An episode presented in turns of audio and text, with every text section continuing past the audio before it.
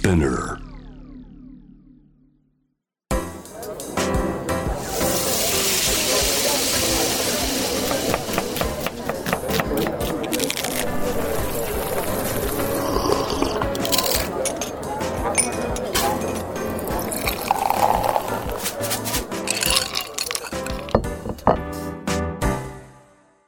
アジナ副音声Voice of Food 平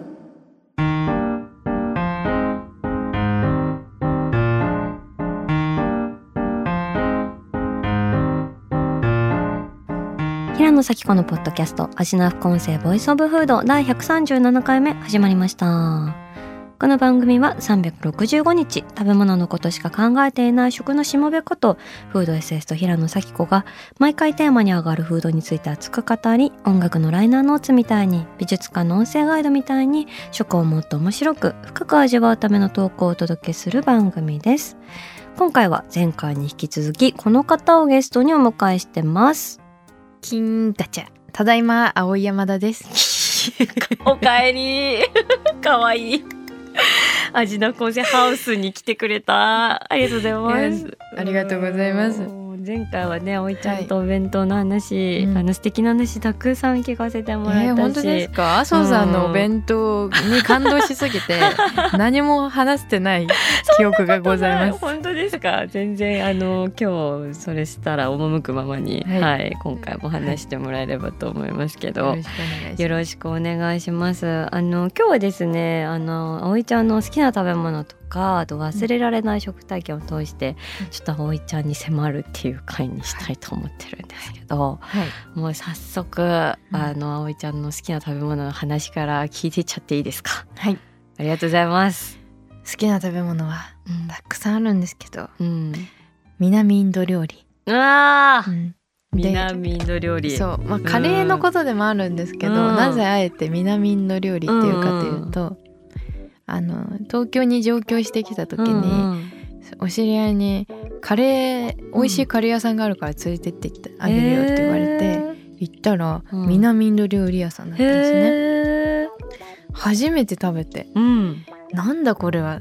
なんてこういろんな味がする食べ物なんだろう,、うんうんうんそして南インド料理ってこうターリーって言われる。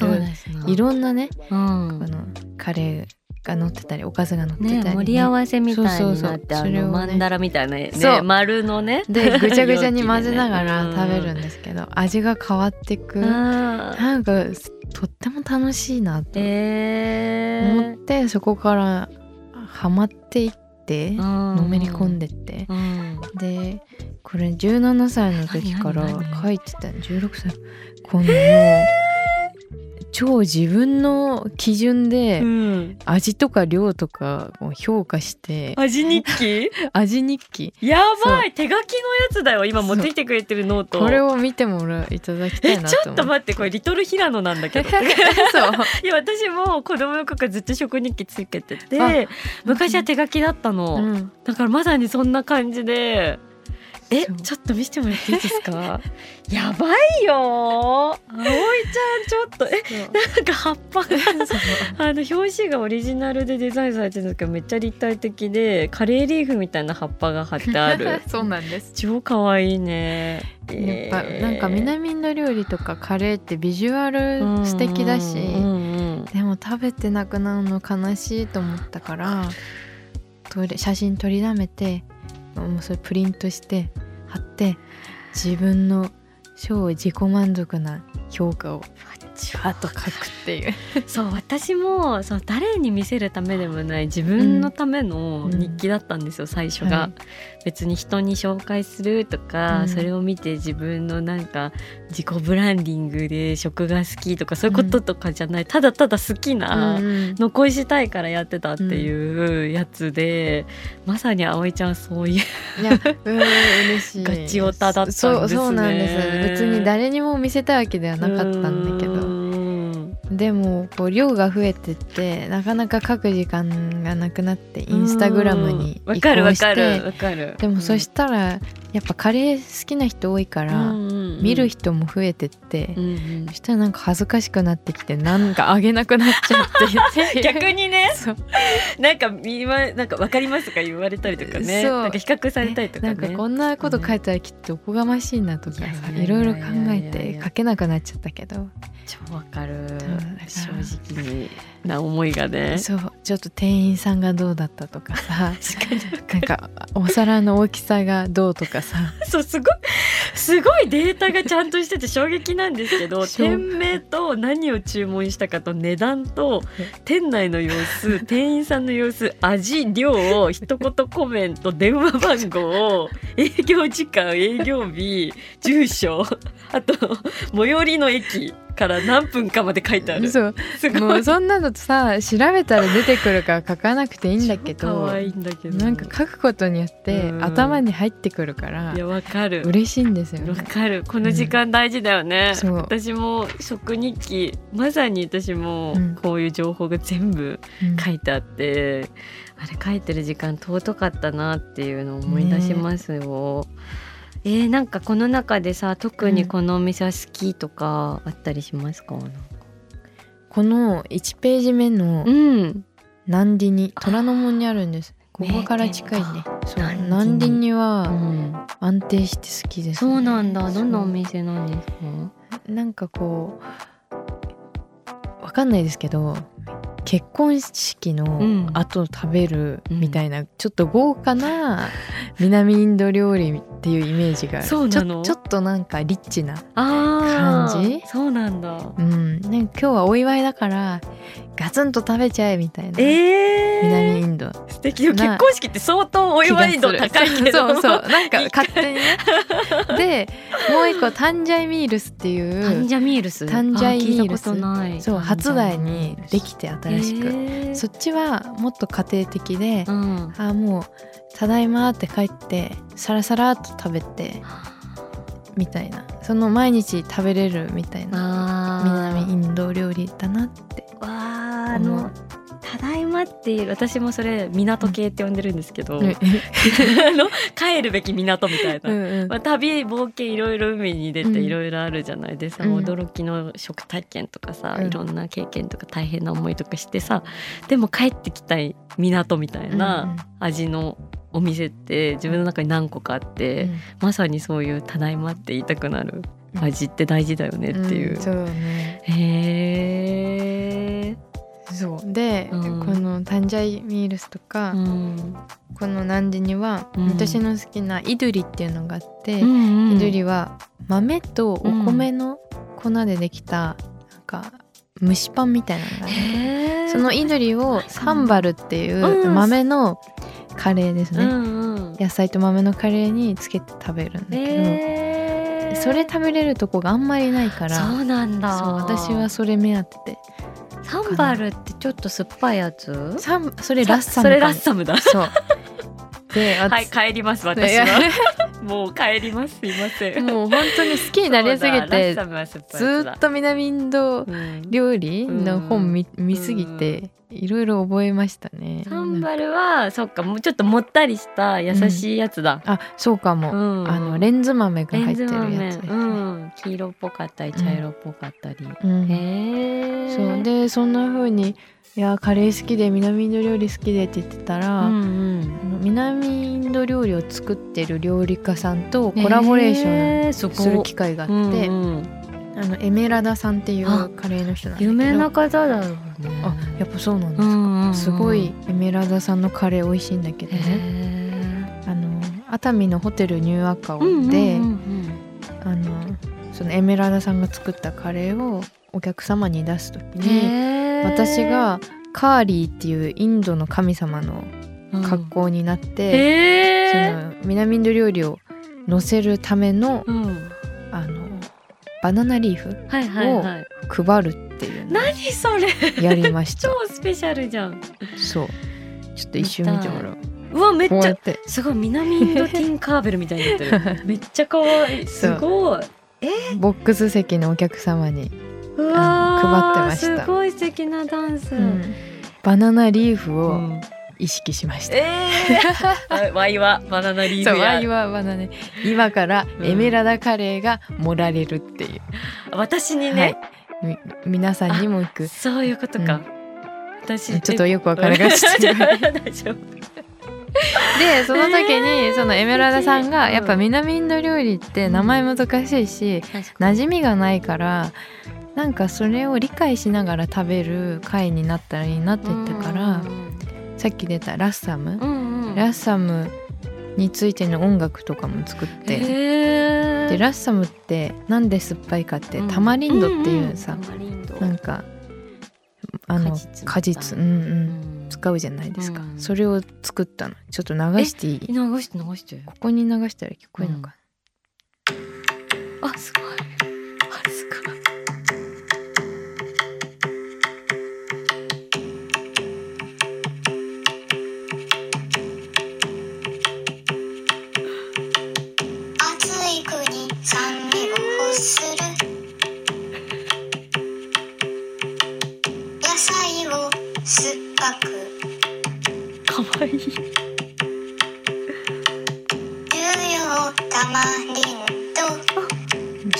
マリンドって言いました。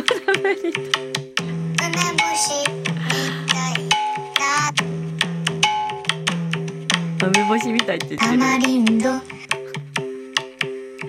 タマリンド。かわいい何これみたいな。曲なんですやばいこれ絶対今後カレー食べるたびに頭の中で再生されちゃう、でこれ終わった後子供たちがうん「タマリンド」って言いながらカレー食べててすごいいいなってすごい中毒性あるもん。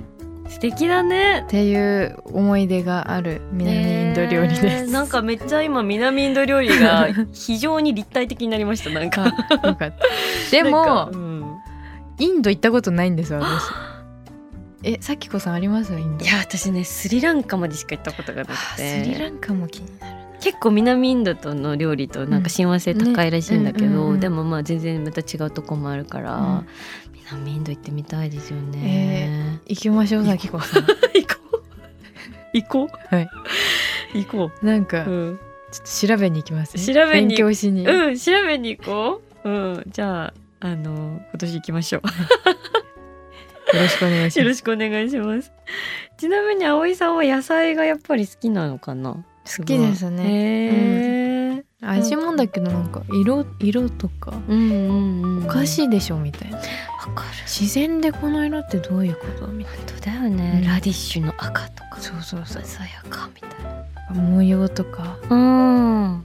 でもなんでこの弾力になるんだろうとか確かに。いっぱい謎があって。うん好きですね、なんか野菜ダンスってさコロナ禍でや、あのはい。の時に私拝見してめちゃくちゃ素敵だなと思ったんだけどああれは何なんですか？あれはうん。もともとおばあちゃんに、うんうん。あのご飯食べて元気にしてるよっていうメッセージを送ろうと思って、うん。でも普通の音楽だと普通っていうか洋楽とかだとうんわからないので、うん。昭和歌謡曲に乗せて野菜を持って踊ったらうん。伝わると思って、で始めたんですあーそうなんだ。ねでだんだんこうおばあちゃんからリクエスト来るようになって神田川で踊ってくれみたいな。え神田川の時は何の野菜とともに踊ったんですか？そう。でいや神田川どうしよっかなと思って冷蔵庫開けたら、うん。切りかけのきゅうりが転がってて、そしたら「あなたはもう忘れたかしら?」ってきゅうりが言ってきて これだ。ーいいしきゅうりにしました。そうかし ちょっとしなびかけの。そうそう。なんかもうシワシワしてるやつ。えじゃあその時のダンスは、うん。キュウリの気持ちになって踊るってことですか？なんかねきゅうりをパートナーと見たパートナー気がした。へえ、そうあじゃあ忘れてないよみたいな、うん。忘れちゃったのかなみたいな。ごめんねっていうあ気持ち。切な。えー、面白いねだからもうあのコロナの期間は、うん。まあ仕事じゃないのに毎日、うん。ど何にしよう何やろう次何し何がいいかなって考えてました、考ええるるの。そうそう。でもなんかそういう食べ物からさ創造性がかきたてられるみたいなことって結構あったりするんですか？そうですね、うん。あるかも。あと、うん。例えばトマトって、なんであの赤い実実が食べられるようになったんだろうっっていうのを調べた時に、まあ、ある国でさ、うんうん。あの観賞用として育てられてたトマトが庭をお掃除する男の子がお腹空きすぎて、うんうん。その観賞用のトマトを食べたらうん。めちゃうまいやんってなって食べ出したみたそな。いうなんだ。本当か知らないけど、うんうん。そういうのを調べてって、あじゃあトマト1個でこんなにストーリーがあるなら、うん。これをもう軸にパフォーマンス考えようかなとか、うん。そういうインスピレーションはもらいます。じゃあ常に野菜とか食べ物とかのその物語も含めて味わっているんだねうん、楽しいですね。へえうん素敵。じゃあ二つ目ぜひ好きな食べ物教えてほしいな。そうですね。おばあちゃんの作るおでん、です。そうおばあちゃんさっきも出てきましたけど。おでん？おばあちゃんおでん好きで、へー。で私が帰るってなると、うん。お大量におでんを作っておいてくれるんですよ。おじいちゃんはおでんが嫌いなんですけど。だ。じゃあもうだからほとんどそう私が食べるんだけへど。あでこの前おばあちゃんと奈良に旅行に行ってう、ん。で奈良で竹の館っていうね美味しいおでん屋さんがあるんだけど。行ったことあるあ本当ですか？おにぎりもあるとこだよね。あそうそうそう。いいお店だった。そう。あのおにぎりも絶妙な握り加減なんだけど。わかるそう。でおばあちゃんと初めて2人旅行してそのおでんを食べながらこう今まで話したことなかったようなうん。こう女同士の話みたいなのをして、うんうん。すごくいい思い出になったんですよね。だ。そう。でもやっぱあおばあちゃんの作るおでん好きだなと思って。どんなおでんなの？こんにゃく。はんぺん。入ってるものはいわゆるおでんなんだけど、なんだ。ろうな同じように作っても味の染み方が違うんですよ。多分おばあちゃんすごい朝早く4時とか5時に起きてもうずーっと煮てるんです。かしみしみすごいすごいのだから。えどうしたらこんなに味が染みるんだろうって。そうなんだ。あとなんかもう長年の勘みたいなのなのかな、うんうんうんうんさじ加減というか、味のバランスがおばあちゃんの味って尊いよね、なんかさ私葵ちゃんのそれこそさウォッチャーとしてはさなんか祖母が食べりって言ってテーブルに置いてくれるそうめんがうんうん、すごい見てくうる気になって何？と思って。何それ？食べりって言言ってくれるの？そうなんか長野県の方言なのかな、うん食べりって言って全部出すんだけど、うん。そうおばあちゃんのそうめんはうんそのつゆに刻んだトマトとえー、なんだっけ？なんかいろいろ入ってるんだけへど、えそう。美味しそう。なんかもう夏といえば甲子園の音流れてる中で食べりって出されるそうめんとそのつゆっていうのが自分の夏かな。えー、じゃあもうそれ大切なワンシーンっていうかうん、で刻まれてるんだね。そうですね。う。ん。おばあちゃんとの思い出は深いですね。人生のなんか始まりっていう感じが。へするえ始まりうかん。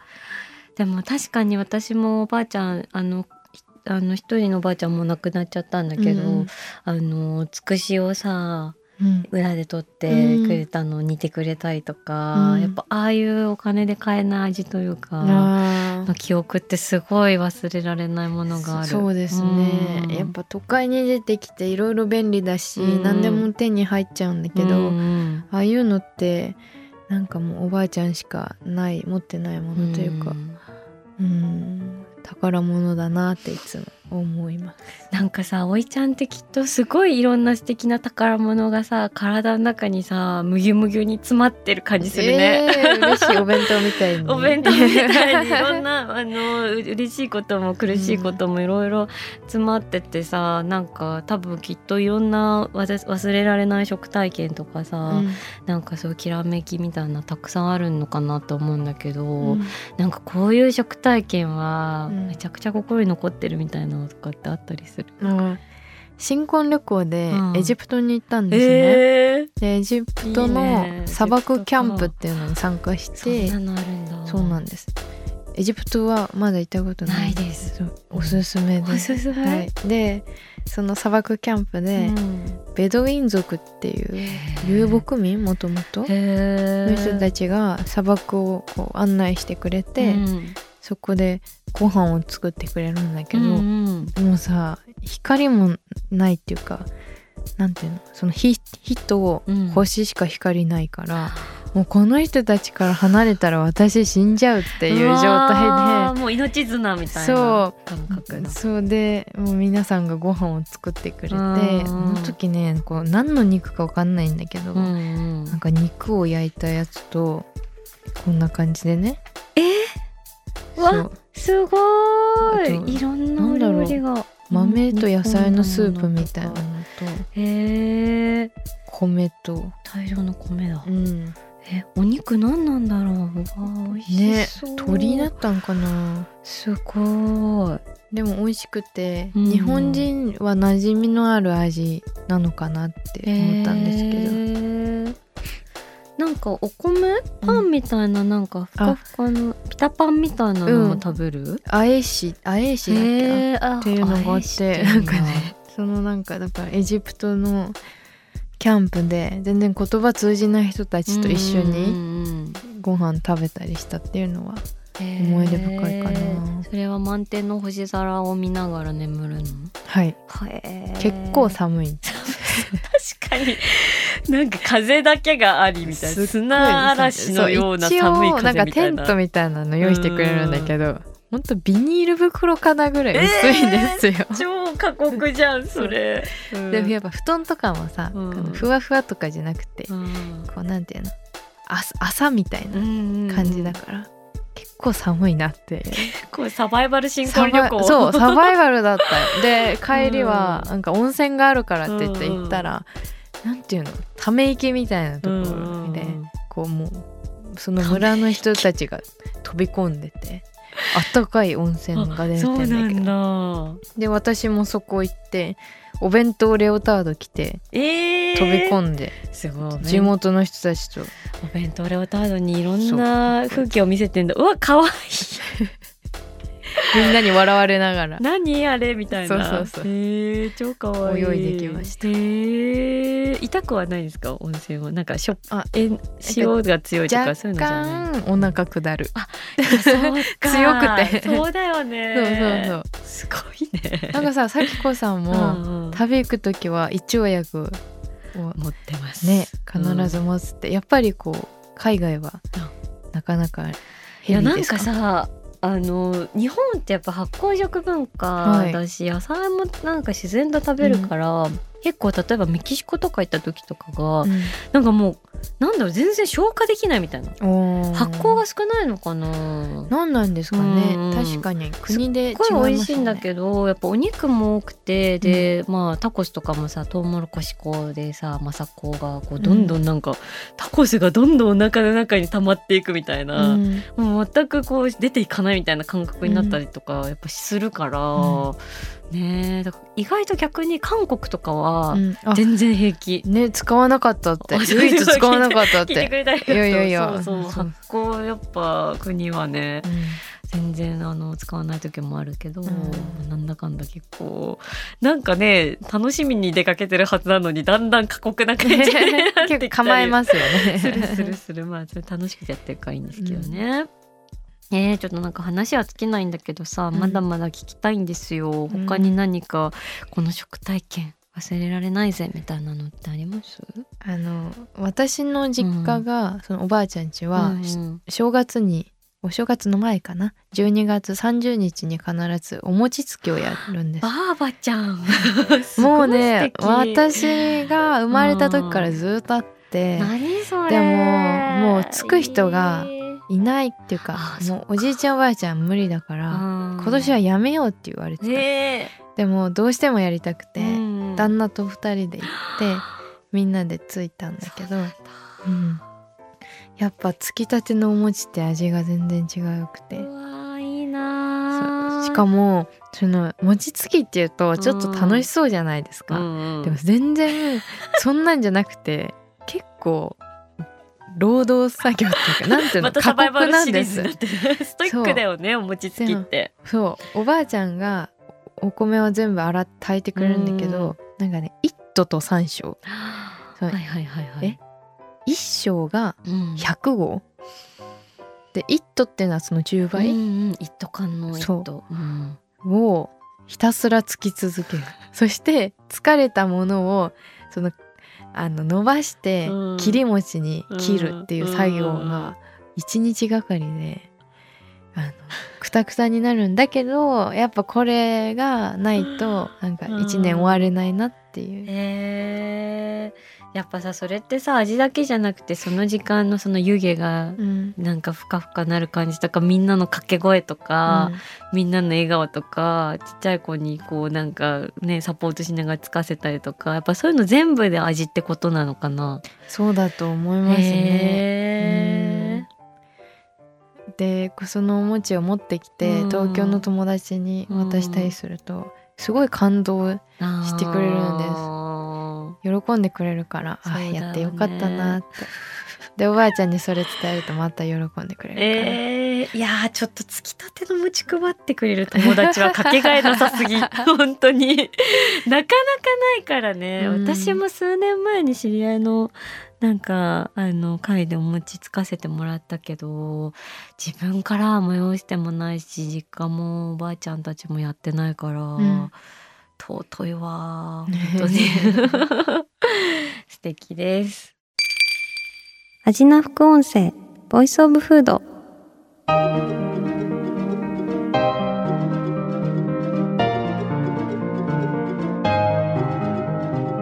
はいというわけで今回もゲストに青山田さんを迎えてお話ししてきましたが葵ちゃんありがとうございます。ありがとうございましたあっという間ですね。めちゃめちゃ素敵な食体験をお持ちでありすぎるので どんどんまだまだ聞きたいんだけどなんかもう一個だけうん。なんかあったらお願いしたい、あのおにぎりって素晴らしいなっていう。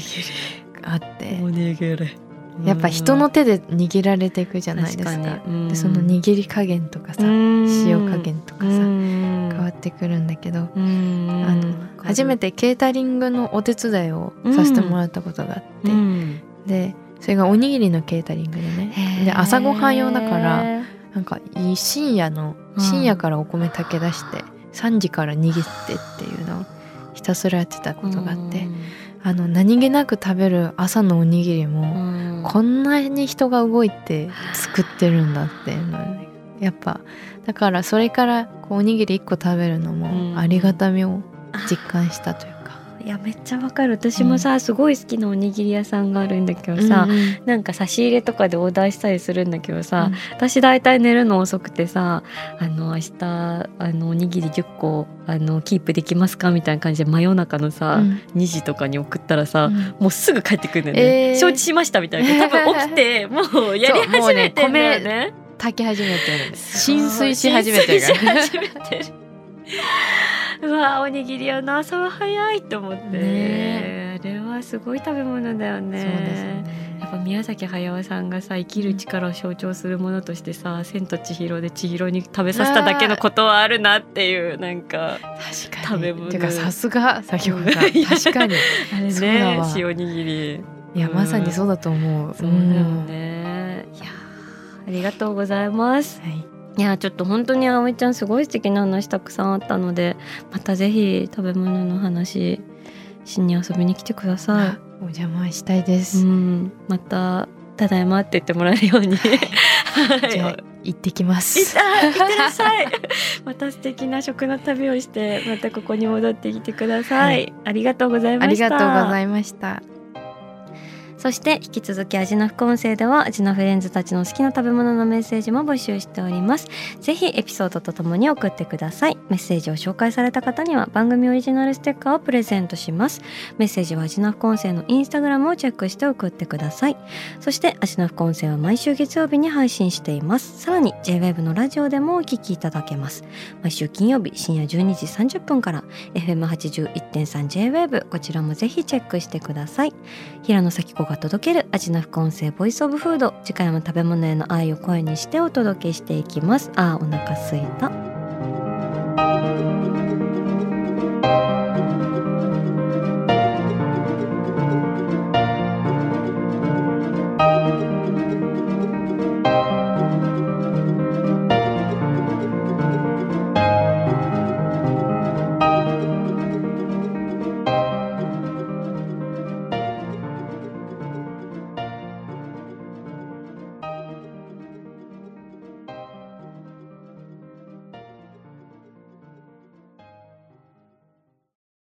こでスピナーからのお知らせです。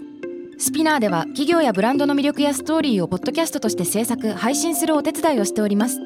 ポッドキャストを通してお客様とのタッチポイントの創出とエンゲージメントを向上させてみませんか？お問い合わせは概要欄の URL かスピナー .com のスピナー Branded Podcast からお願いします。